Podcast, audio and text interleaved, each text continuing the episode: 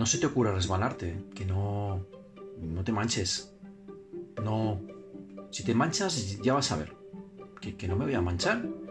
Y no se te ocurra jugar al fútbol, que no voy a jugar al fútbol. Vete a que te vea la abuela antes de ir a misa. Vale. Y a los tíos. Vas a ver a los tíos después. A ver qué te dice la tía Purita. Sí, a los tíos después de misa. A que te digan que resalado. Nos metíamos en la ropa y participábamos sin darnos cuenta en la secuencia programática de la socialización. Y había que responder preguntas. Los tíos también seguían su papel programático de incorporadores sociales, recibiendo a los sobrinos y preguntando las cosas propias de los domingos.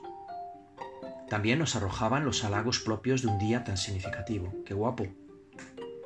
¿Quién te ha regalado esa ropa tan bonita? A ver, de pequeños no nos dábamos cuenta de que en los domingos, casi siempre en contra de nuestra voluntad, o por lo menos de sopetón, nos llegaba una festividad con el subrepticio objeto de limar las barreras que nos separan de los otros.